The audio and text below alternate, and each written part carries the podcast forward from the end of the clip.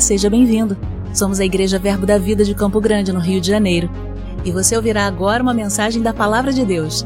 Desde que ela transforme a sua vida.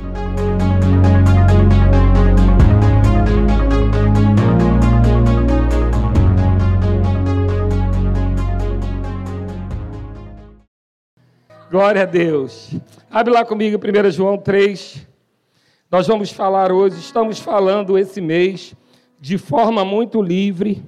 Eu gostaria que você entendesse que nós não estamos num seminário. Amém? Isso não é um seminário, senão a gente anuncia. Seminário com tema tal. No seminário, a gente determina o assunto que vai ser falado em cada dia. Quando tem os seminários de verão, a gente chama os cinco professores e determina o assunto. Nesse esse mês que nós estamos falando sobre serviço ao reino, do reino, a serviço do reino, nós só temos uma inspiração. A inspiração é só essa, a serviço do reino. E cada ministro está livre para tratar o que ele quiser sobre, dentro de alguma maneira, desse assunto. Se você não esteve aqui, a quinta-feira, a primeira quinta-feira de março, a Juliana abriu esse, esse mês falando sobre o reino, o entendimento de reino. Logo depois, o pastor Josias e o Rodrigo Silva deram uma palavra, Rodrigo Silva, de forma bem didática. Se você não assistiu, assista, bem didática. Ele falou da base de um coração para servir. Josias pegou a base dele, foi mais profundo e já deu umas navalhadas na gente para a gente ter um coração humilde para servir. E tratou sobre um coração devidamente no lugar para servir. Quinta-feira agora, meu filho Gabriel pregou sobre a, o, o serviço do comum. Querido, se você não assistiu, não é porque é meu filho, não. Mas se você não assistiu, assista, pergunta a outra pessoa, sou suspeito. Amém? Mas pensa na pessoa mais que eu sou mais crítico, é com, com a minha família, amém? Então, se eu já, já, já sabe que eu sou crítico com eles, eu sou mais ainda. Porque eles estão desde cedo nesse negócio. E ele falou sobre o serviço do comum esse serviço do Ministério de Socorros, sem o qual uma igreja não sobrevive, esse serviço que sai das quatro paredes e leva ao avanço do reino lá fora. Ele deu exemplos sobre pessoas aqui dentro da igreja que lá fora estão servindo e estão fazendo alteração na vida de outras pessoas. Hoje pela manhã, na parte que Marcela conseguiu pregar, quem estava aqui sabe do que eu estou falando, na parte que ela conseguiu pregar, até a ceia ela pregou e ela ministrou bens para a gente, sobre a gente também, de uma certa forma, estar com o coração certo, entender o valor do serviço, mas não só esse serviço do templo, não só esse serviço do sacerdócio do templo, mas esse serviço para que o reino prospere. E, mediante isso, depois da ceia, aí, aí o negócio foi para outro lado. Se depois, você quiser, você assiste, que aí foi só profecia. A gente teve dois tempos, um hoje com o mestre no início, depois terminou com a profeta, mas foi benção. A gente viveu um momento aqui onde nós temos convicção de que pessoas foram libertas na sua mente. Eu hoje saí daqui quase uma e meia da tarde, porque depois que acabou o culto, a gente, várias pessoas que não tiveram coragem de vir no apelo, vieram testemunhar para a gente. Pessoas que chegaram nessa igreja sem saber como chegaram. Para você ter uma ideia do que aconteceu, a Marcela teve uma perda de memória no meio do culto. E ela sabia que aquilo não era dela, e ela começou a descrever o que ela estava sentindo. Uma perda de memória, ela não sabia como tinha chegado aqui, ela não sabia se era dia, se era noite, se era quinta, se era domingo. E ela começou a descrever isso e era parecia um pouco confuso. E em determinado momento ela falou: Eu sei que essa confusão não é minha.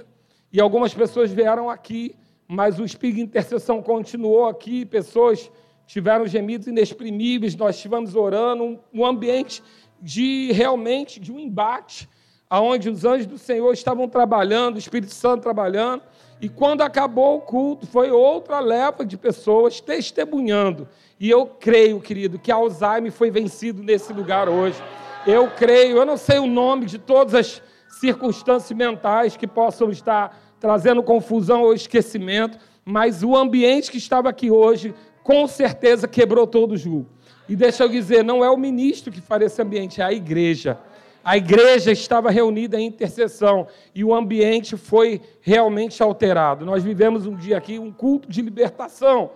Eu falei pela manhã e repito agora: você não vai ver nessa igreja o diabo ganhar microfone. Nós não vamos dar microfone para o diabo dizer quem ele é, de onde ele veio, porque não nos interessa. Ele é mentiroso, querido. Eu vou dar microfone para mentiroso? Se ele disser, eu não acredito. Mas nós sabemos que ele, no meio da unção coletiva, ele não suporta. E aquilo que estava querendo atormentar pessoas não suporta o ambiente. E eu creio que vários espíritos hoje foram, saíram daqui em retirada. Pessoas que chegaram aqui, eu tenho testemunho de algumas pessoas que desde que chegaram no culto, lembraram do livro do irmão Reiga, que é a Igreja Triunfante, se você puder ler, não é fácil, mas leia, é importante, fácil não é não, é importante, leia, e ele fala sobre uma espécie de uma visão que ele tem de, um, de como um, um miquinho que vem no ombro das pessoas, atormentando as pessoas, e, e aquele, na, nas relações dele, ele expulsa aquele demônio, é como um miquinho, é a imagem que ele tem assim. E hoje eu tenho testemunho de pessoas que chegaram aqui na igreja, lembrando desse texto, orando sobre isso. E eu tenho convicção que no culto da manhã aqui, muita coisa, muito miquinho aí voltou para o mato. Amém, querido? Porque a gente viveu um ambiente glorioso. Na quinta-feira nós vivemos uma unção gloriosa. Deus usou a Flávia poderosamente com unção de cura através da música. Querido, se você for inteligente, você vai saber que numa, numa tecla certa, num tom certo, numa guitarra, num violão, numa palavra, num ato, você pode ser curado, pode ser liberto. A unção não está somente presa a um microfone de pregador, mas ela se movimenta entre nós como ela quer. E Flávia foi usada poderosamente, ainda sem ousadia um pouco, mas quando eu impus as mãos sobre ela, era como saísse rajadas da boca. E ela, aquela música invadiu o ambiente. E a gente, pessoas, algumas não conseguiram nem suportar aquilo que estava acontecendo aqui. Então diga comigo, eu estou num ambiente profético. Eu estou numa igreja pentecostal, apostólica, aonde a unção e a visão vão trazer aquilo que a gente precisa. Amém? Glória a Deus, mas eu vou pregar em nome de Jesus. 1 João 3 diz assim: Veja que grande amor nos tem concedido o Pai, a ponto de sermos chamados filhos de Deus. Ele diz que chama, a ponto de sermos chamados por esse amor de filho. Mas depois ele reitera: e de fato somos filhos de Deus. Por essa razão o mundo não nos o conhece, porquanto não o conheceu a ele mesmo. O mundo não reconhece Jesus como filho, então ele também não nos reconhece como filhos. Mas aquele que reconhece Jesus como filho, nos reconhece como filhos também. Então diga comigo, eu sou filho de Deus. Se você tem dúvidas sobre isso, até o final desse culto, você vem aqui na frente, a gente vai orar e você vai ser salvo, porque você é filho, você não é só criatura. Criatura é aquele que está afastado do Senhor. Através de Jesus Cristo, nós nos tornamos filhos. Amém? E como filhos, temos um comportamento de filhos. Porque filho é folgado, querido. Sol da minha casa? Não, eu e uma pessoa concordou. Filho é folgado e tem mais é que ser mesmo. Filho pede. Não é assim? Filho, filho não, não, não pede o básico, não pede para comer, não pede para ir para a escola. Ele pede o além, porque isso ali ele já sabe que ele tem do pai. E, e muitas vezes ele nem dá valor àquilo que tem, porque você ama tanto que dá e nem diz o preço. Então, filho é aquele que recebe. Filho é aquele que sabe o lugar que ele tem, a convicção de ser amado, senso de pertencimento. Muitas vezes faz com que ele fique até abusado. Mas por quê? Porque ele sabe que ele é filho. Amém? Óbvio que eu estou falando de uma família normal, onde o padrão bíblico está funcionando. Nós sabemos que existem abandono, existe abandono parental, existe uma série de coisas que faz com que esse senso de pertencimento seja abalado. Mas quando temos uma relação saudável de pai e filho, aquele filho sabe que é amado. Amém? Por isso que Deus fala com tanta clareza para Jesus. Ele diz: Esse é o meu filho amado em quem eu me alegro. Porque Jesus ia precisar dessa palavra quando chegasse no deserto e Satanás começasse a dizer: se és filho, se és filho, se és filho. Ele tinha que ter na lembrança que o próprio pai falou para ele: Você é meu filho amado. Não é só meu filho, é amado em quem eu me alegro. Independente do que você faça, porque Jesus ali ainda não tinha entrado no ministério, ia entrar e ele dizia: Eu me alegro em você. É o que nós devemos falar para os nossos filhos, para que eles tenham um senso de pertencimento. Eles sabem que quando o mundo vier cutucar eles e dizer, ah, se você é filho, ele tem que lembrar, não, eu sou filho, se meu pai hoje me disse que eu sou o filho amado dele em quem ele se alegra. Amém? Então, quando temos essa convicção, sabemos que somos filhos. E sabemos que somos filhos amados. Não somos filhos qualquer, somos amados, porque Deus amou o mundo de tal maneira que deu seu filho. O mundo Deus amou. Imagina você que é filho. Na realidade, ele amou todo mundo e você que é filho só tomou posse desse amor. Amém? Ele não amou você mais do que ele ama o mundo, ele amou o mundo de tal maneira que deu o seu filho para que todo aquele que nele crê não pereça, mas tenha vida eterna. Então, se você crê no Filho de Deus, você é amado e tomou posse desse amor. Então, você vive com a convicção desse amor. Você é filho? Tem certeza? Se eu disser que você não está salvo, você acredita? Que bom. Seja todo homem mentiroso, querido, e Deus verdadeiro, amém? Se algum dia eu disser diferente do que a palavra diz, fica com a palavra e me larga, amém? Porque a palavra é que faz com que você ande em segurança, tá ok? Mas João 17, no versículo 22, diz assim: Eu lhes tenho transmitido a glória que me tens dado. Jesus, falando com o Pai, diz: Para que sejam um como nós o somos, como Jesus e o Pai são.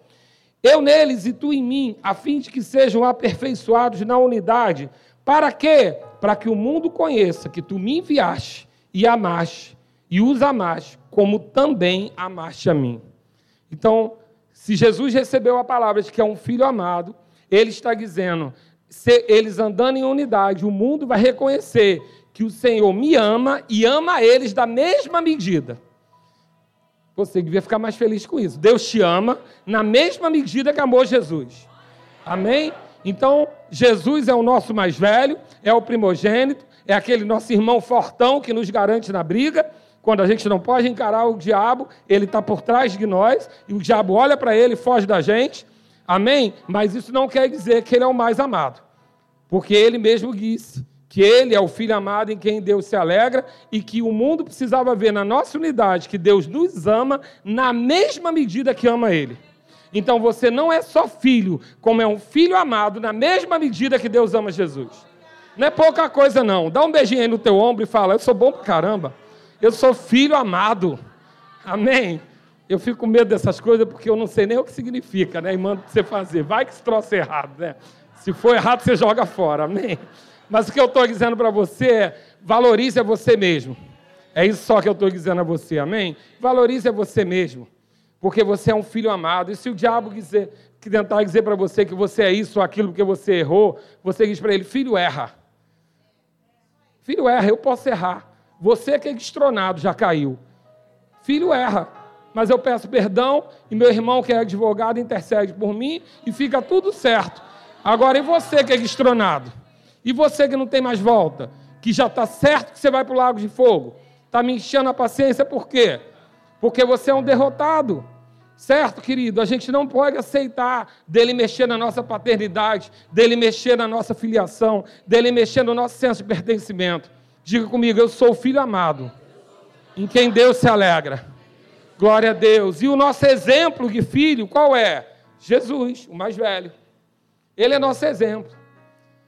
Às vezes eu, é, é, eu, penso lá em casa, por exemplo, eu penso, né, porque o filho caçula, o segundo filho, ele sofre algumas coisas, né?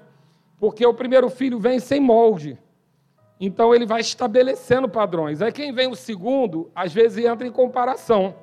Né? Ah, seu irmão não fazia isso, seu irmão não faz aquilo. Porque quando ele chegou, o primeiro não tinha molde nenhum. Tudo que fazia era lindo, né? Aí o segundo, você já tem algumas expectativas, ainda que você não queira, você tem, porque você viveu uma coisa com o primeiro e a gente pensa, né? Às vezes a gente fala essa besteira, criei igual. Mentira! Quem cria filho igual, querido? Eu sou o quinto filho, eu mais que ninguém sei disso. Eu só vou ter foto com, já com quase sete anos de idade. Eu não tive aniversário de mês, não, mesário, né? Primeiro mês, segundo mês, terceiro mês. Não, queridos. Quinto filho, tu acha que mãe tinha tempo para tirar? Estava sobrevivendo. Ia para a escola, todos os meus amigos, escola pública, de camisa, camisa branca, eu não entendia porque a minha era bege. Porque aquela maldição passava de filho para filho, de filho para filho. Quando chegava no quinto, estava encardido. Então vai dizer que me criou igual a primeira? Claro que não, querido. Para eu ganhar um carro zero do meu pai, a primeira que chega a ganhar, a segunda, a terceira, o quarto, para chegar no zero para mim. Morreu antes, fiquei com o carro. Nem consegui ter o carro zero. Então ninguém foi criado igual. Para com essa história. Amém? Porque o primeiro você esterilizava a chupeta. O segundo você lavava. O terceiro você esfregava na roupa. Então para com essa história. Amém? Que ninguém foi criado igual. Eu sou o quinto, querido. Nem sei onde essa chupeta andava. Amém? Então, mas você é o filho amado, em quem o Pai se alegra. E ele se alegra com você e ama você na mesma medida que amou Jesus. Diga comigo de novo, eu sou o filho amado, em quem o Pai se alegra. Agora, se a gente é amado como Jesus, a gente deve olhar e imitar o relacionamento dele com o Pai. Porque se queremos os privilégios, vamos ter também as obrigações o ônus e o bônus, porque se somos como Jesus, filhos para o Pai, devemos nos comportar como ele se comportou. Vamos ver como é que ele se comportou? Abre lá em Filipenses 2. Glória a Deus. Capítulo 2, versículo 5. Foi como ele se comportou.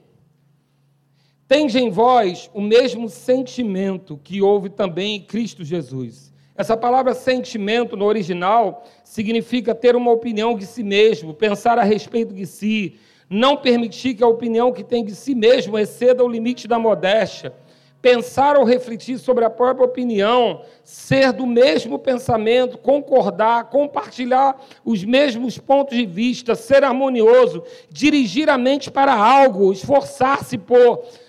Então, tem esse sentimento esse pensamento que Jesus tinha, modesto, esse pensamento que não excedia aquilo que era de si mesmo.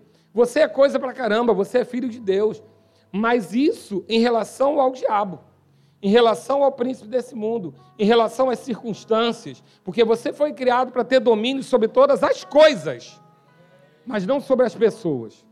Então, esse sentimento em relação às pessoas deve ser o mesmo de Cristo Jesus. Não pensar além do que convém. Você não é melhor do que ninguém.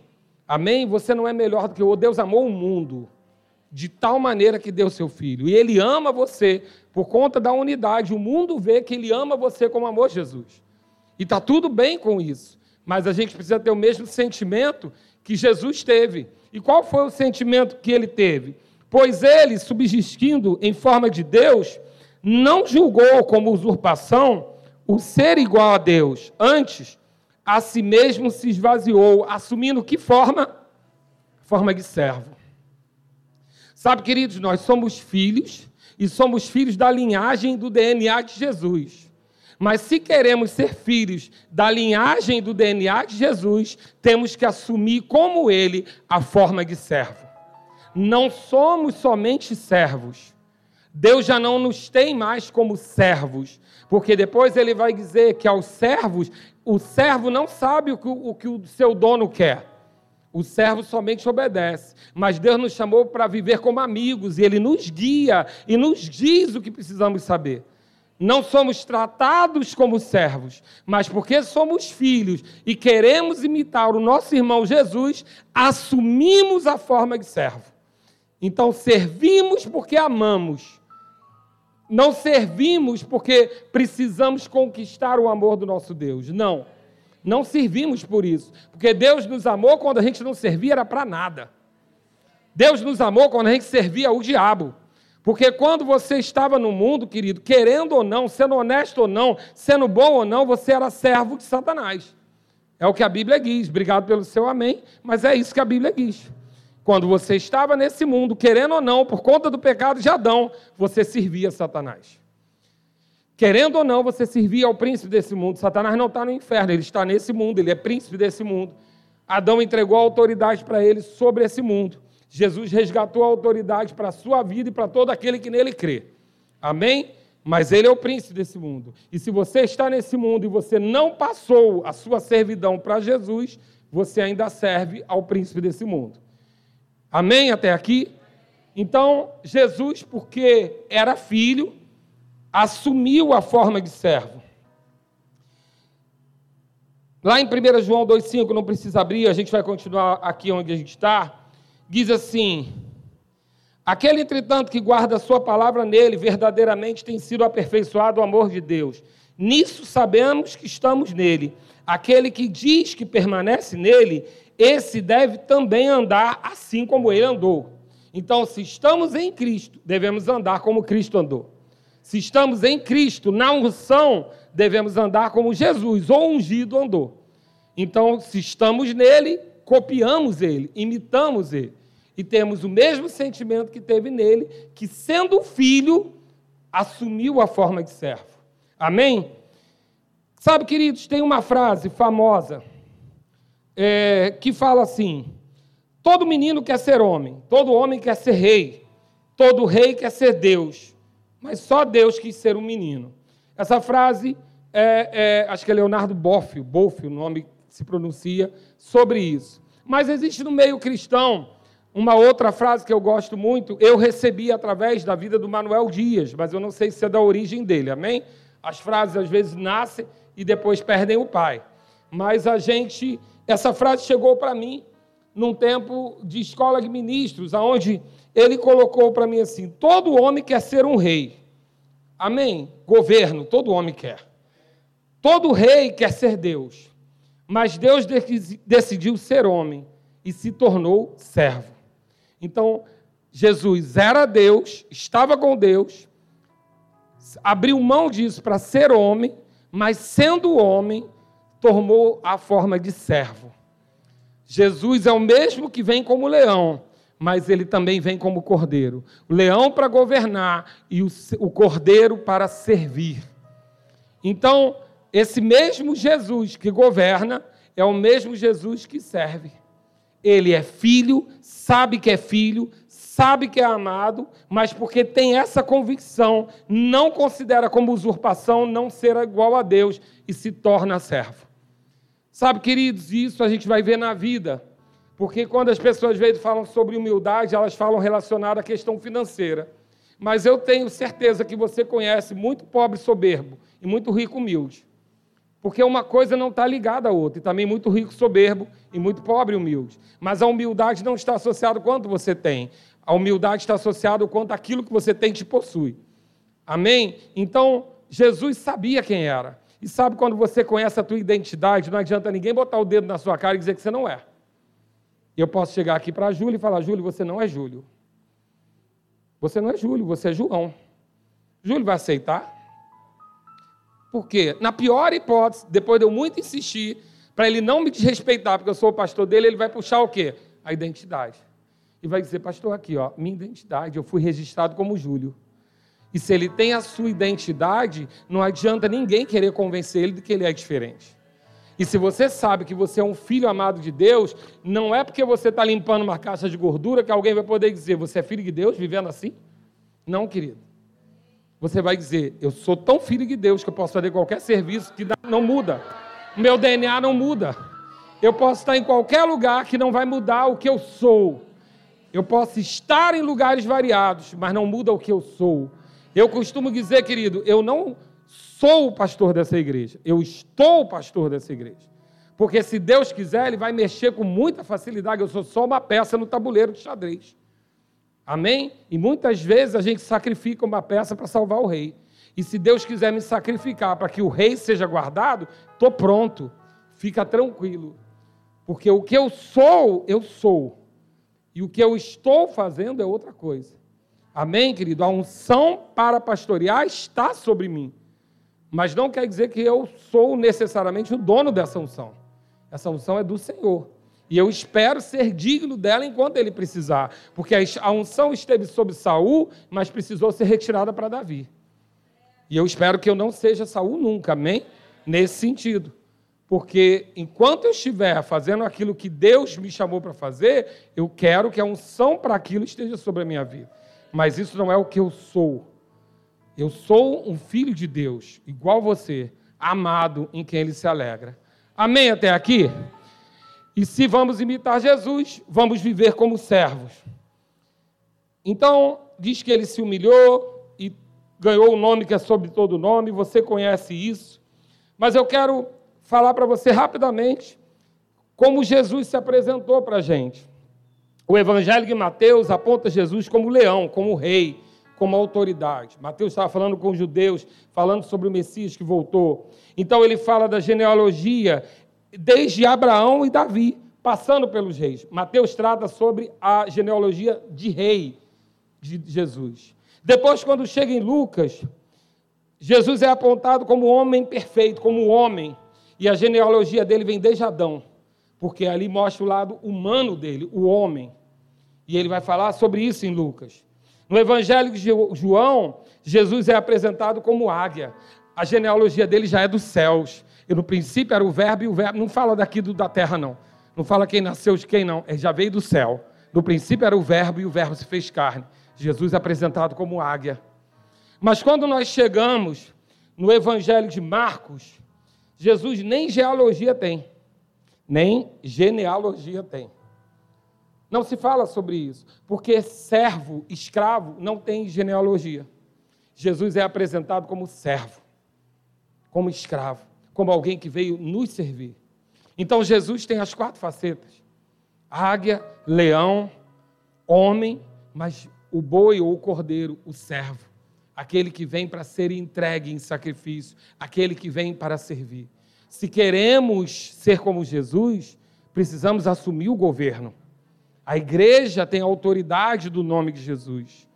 Precisamos ser o leão, o representante do leão. Mas também precisamos ser a águia, aquele que de si mesmo não tem nada, mas através do Espírito recebe direção do alto. Somos águia porque quando estamos assentados à destra do Pai, não olhamos a circunstância como ela é, mas olhamos da onde o Pai vê. Somos homem porque somos naturais ainda, temos carne, temos alma, estamos aqui fazendo aquilo que é necessário fazer nessa terra, você não vai parar de trabalhar, não vai parar de cuidar dos seus filhos, porque Jesus vai voltar. Não, querido. Quando Jesus voltar, você vai estar com tudo organizado, porque você está nessa terra e você ainda é homem.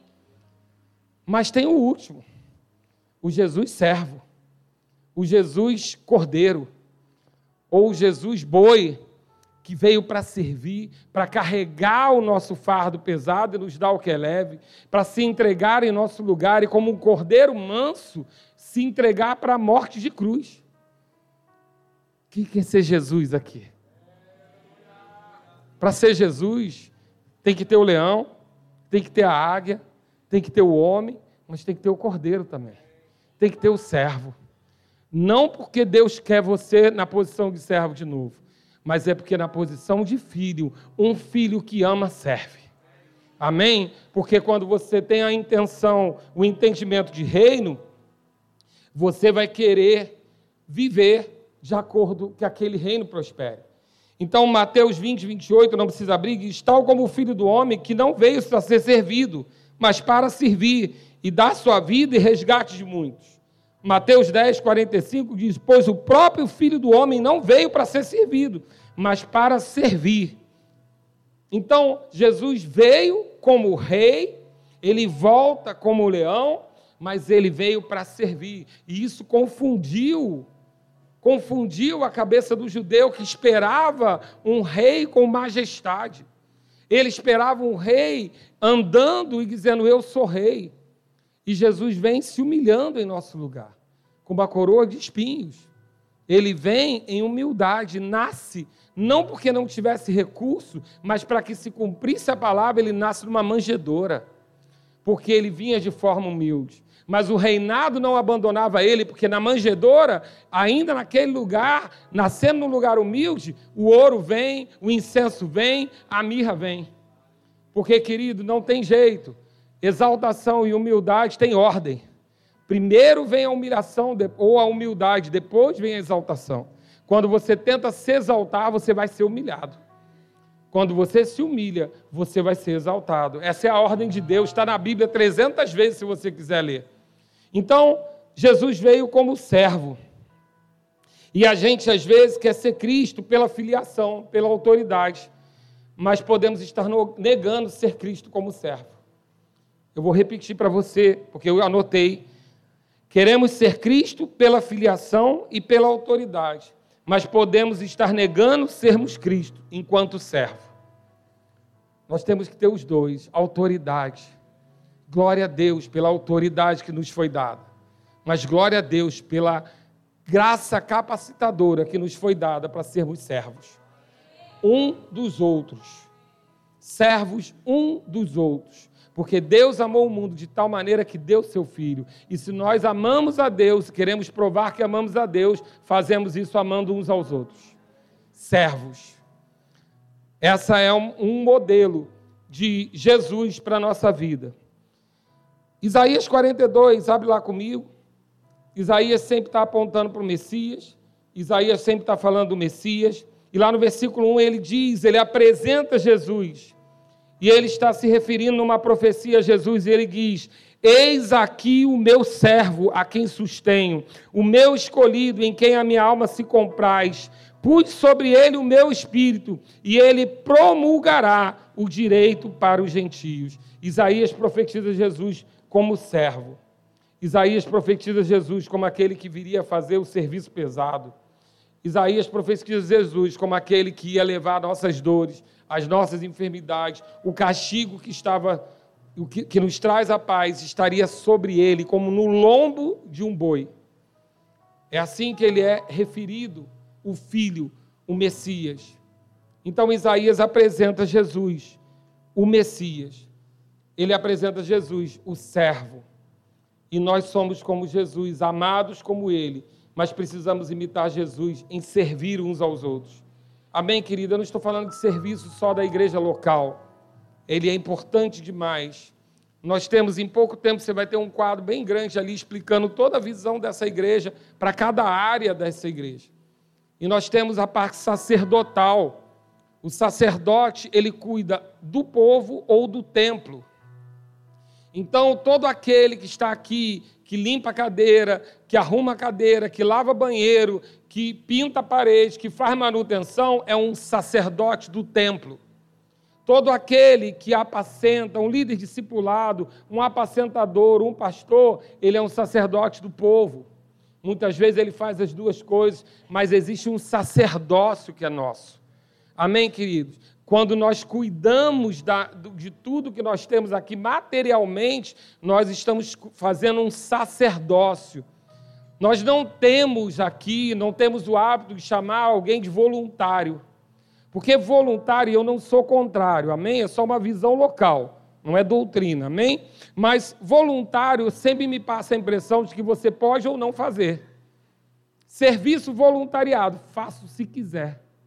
Não, querida, aqui o patrão é Deus. Ou você faz ou outro vai fazer. Por quê? Porque é sacerdócio. E você não pode pensar que a casa do Senhor vai estar bagunçada porque você é voluntário. Não, não, não, não. Aqui a gente pratica sacerdócio. E você, se você é responsável pelas cadeiras, essas cadeiras são santas, elas são separadas ao serviço ao Senhor. Se você não fizer, alguém vai precisar fazer, porque não vai ficar sem fazer. Por quê? Porque é a casa do Pai, é a casa do Senhor para atender os filhos.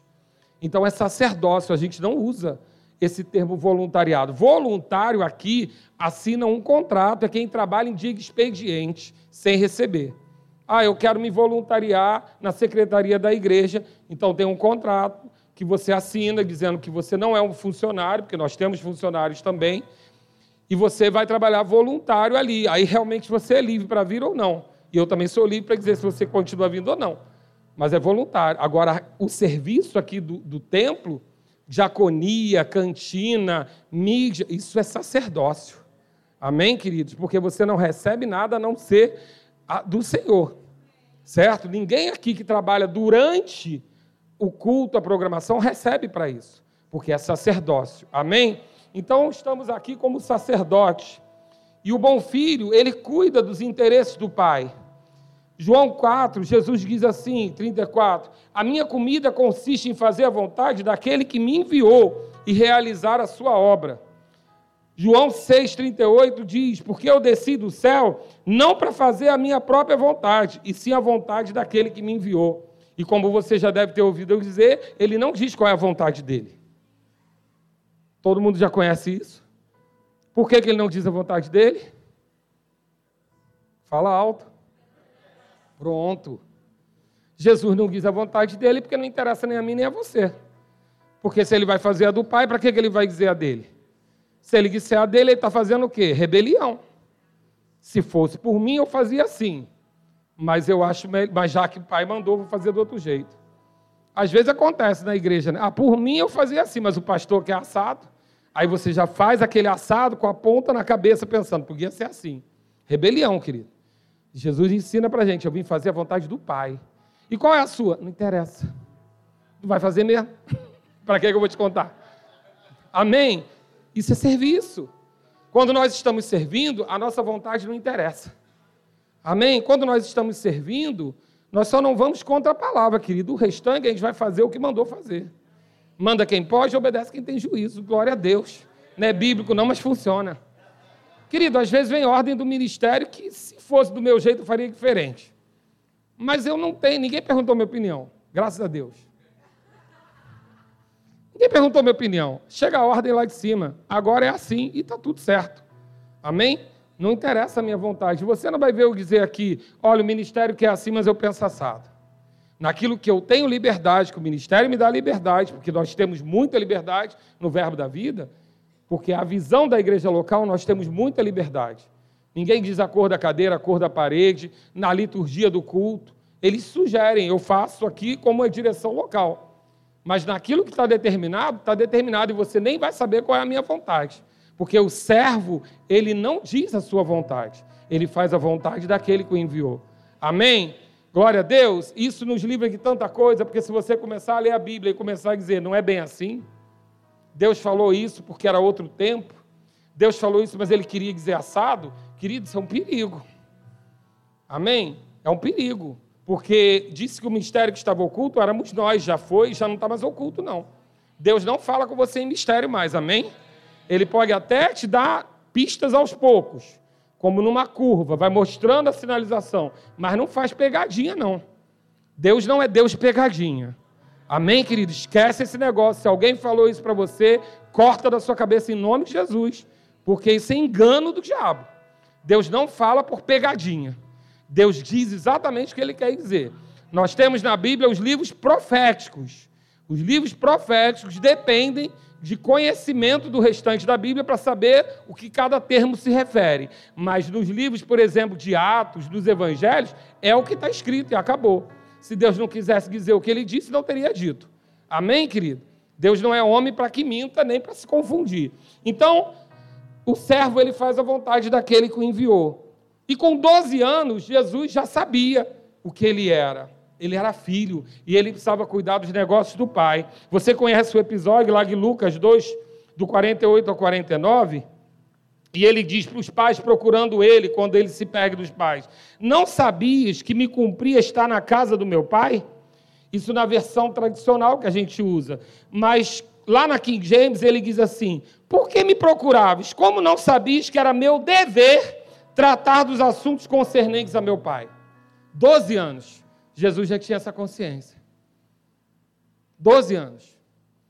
Aí você fala assim, ai de mim, estou aprendendo ainda.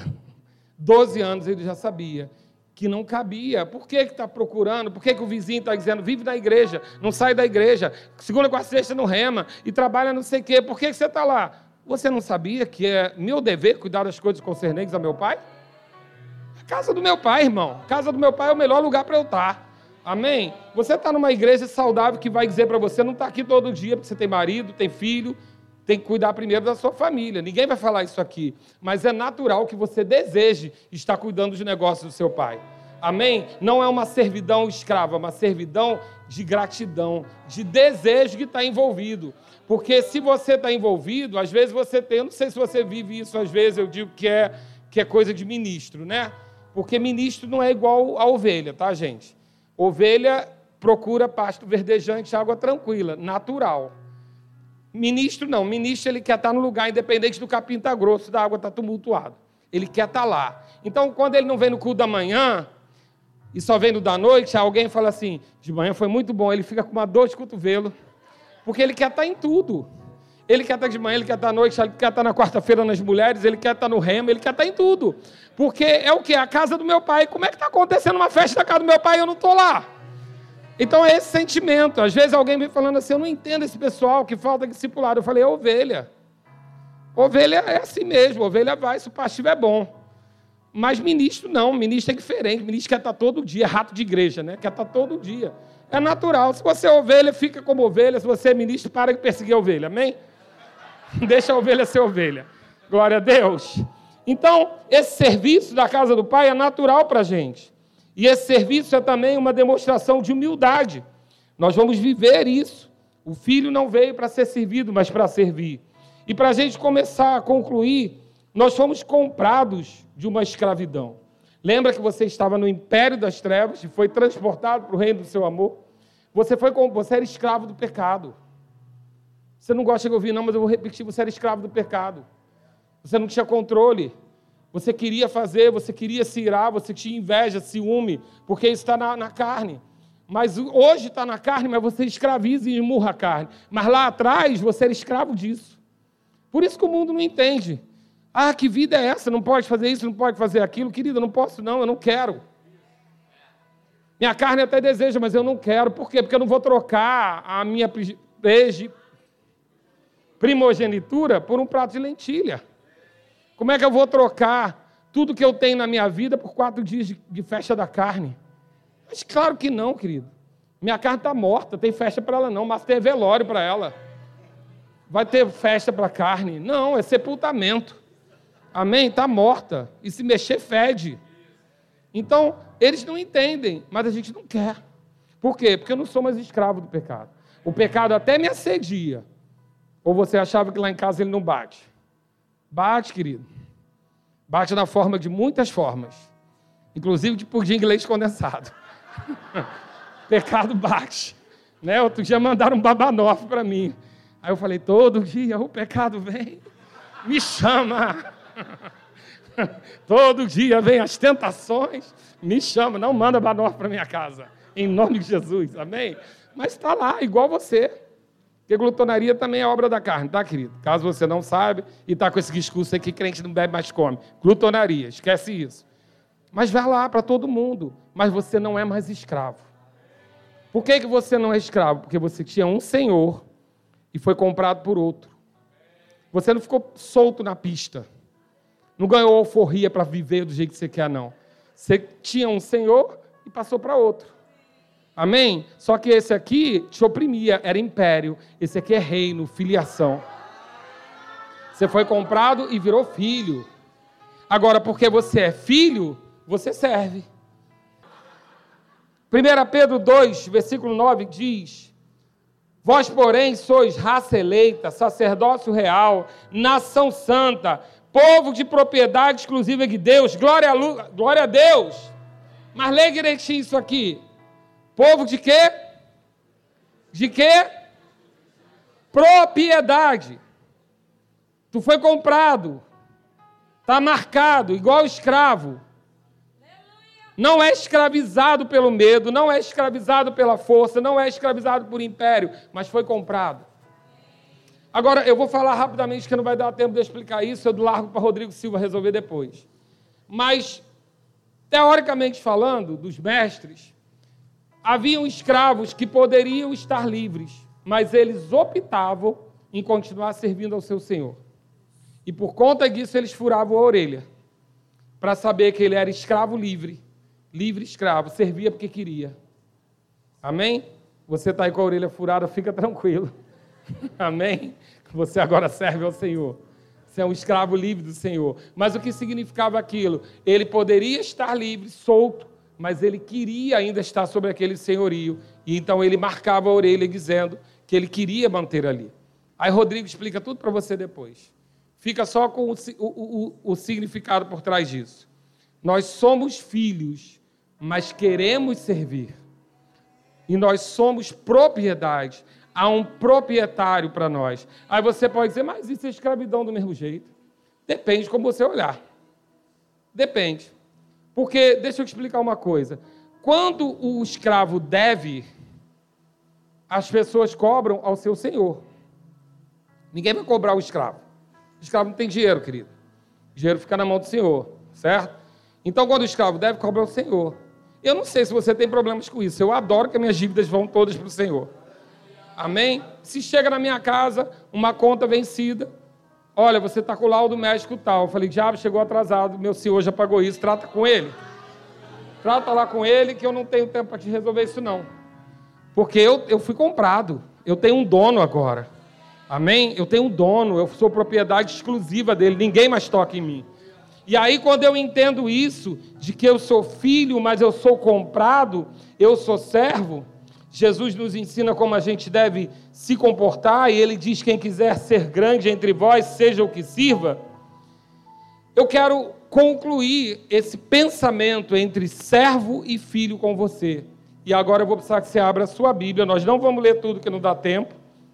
Eu já gastei muito tempo no início. Lucas 15. Gastei não, investi, né? Porque o Espírito Santo me inspirou, não gastei nada. Está repreendido, corrige agora. Rebobina e edita. Gastei. Eu, hein? Nós investimos. Você recebeu o desembaraço da sua família? Amém. Lucas 15, a gente lê sempre esse texto do filho pródigo. Para você que não sabe que é pródigo, não é prodígio, é pródigo. É gastador, esbanjador. Aí, a gente sempre pensa nele como o perdido. O perdido é aquele que pega a herança do pai e esbanja. Aí, como eu não sou poeta, a gente vai falar um pouquinho da vida como ela é. Eu quero que a gente entenda um pouquinho desse texto. Ele está no contexto de salvação, sim, porque se você ler o que estava se falando antes, estava se falando do perdido. Amém? mas ele também não sai do contexto da nossa vida.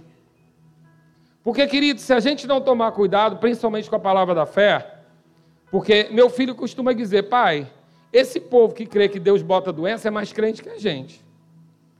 Porque para a gente é fácil, a gente serve um Deus que quer que a gente seja próspero, que quer que a gente seja curado, que quer que a gente seja salvo. Eles servem um Deus que bota doença neles, e ainda assim eles servem. Eles são mais crentes que a gente. Não é não? Você entendeu o que ele está dizendo? Eles ainda servem a um Deus que, se fizer alguma coisa, bota câncer neles. Olha que, que negócio. E você não, você é folgado.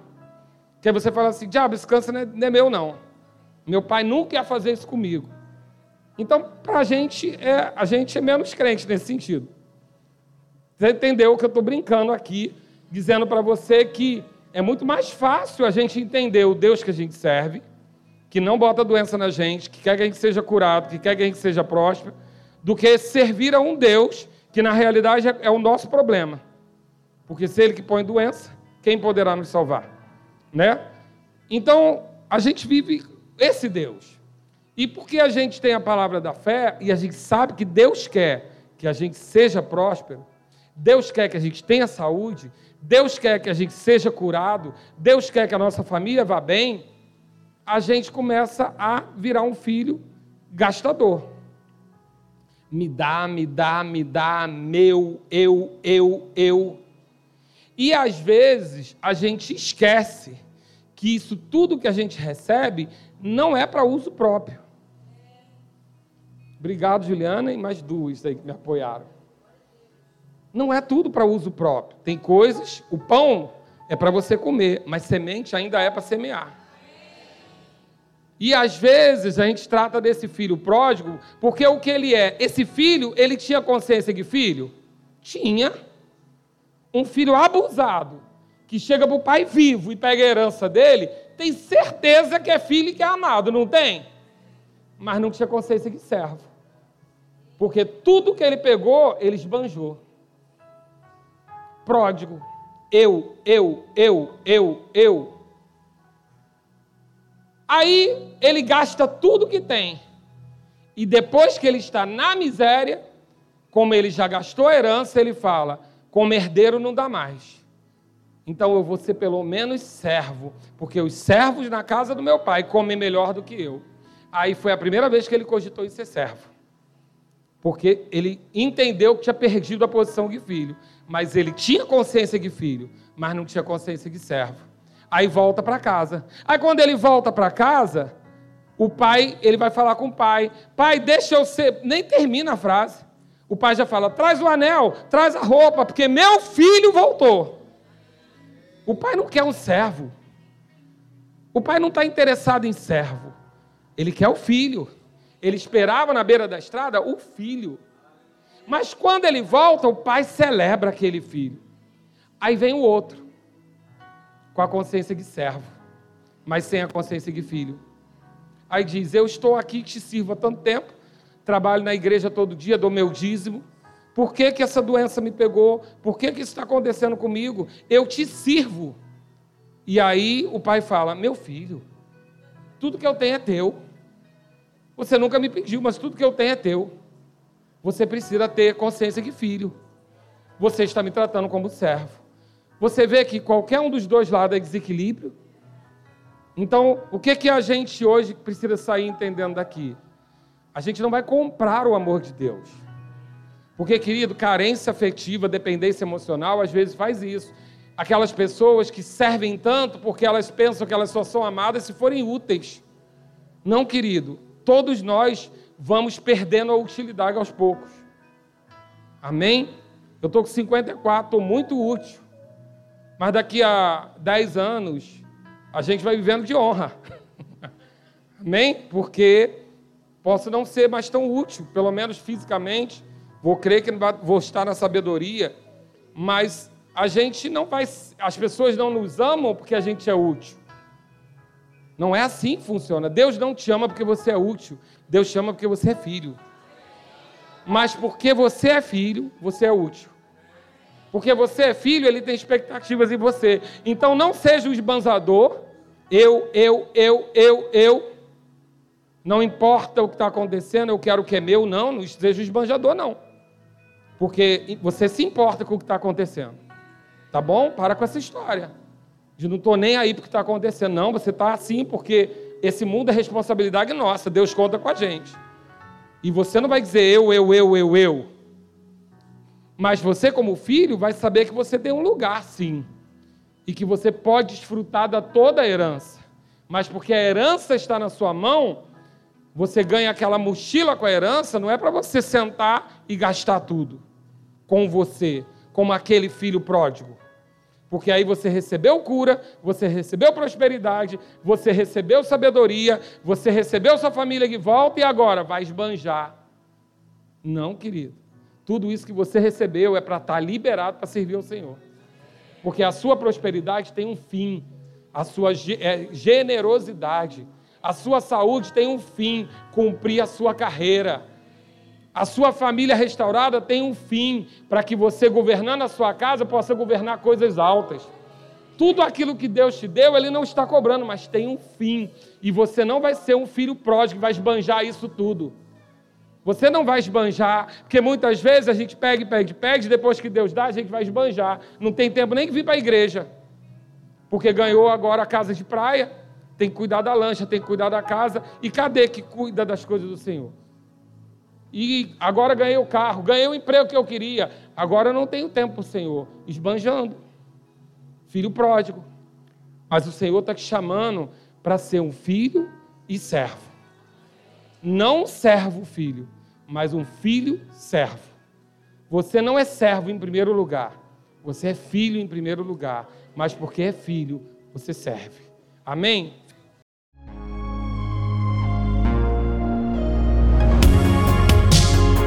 Ouça outras ministrações em nosso site verbodavida.com barra Campo Grande RJ. Nos acompanhe também em nossas redes sociais, Facebook, Instagram e YouTube. Seja abençoado na prática dessa palavra.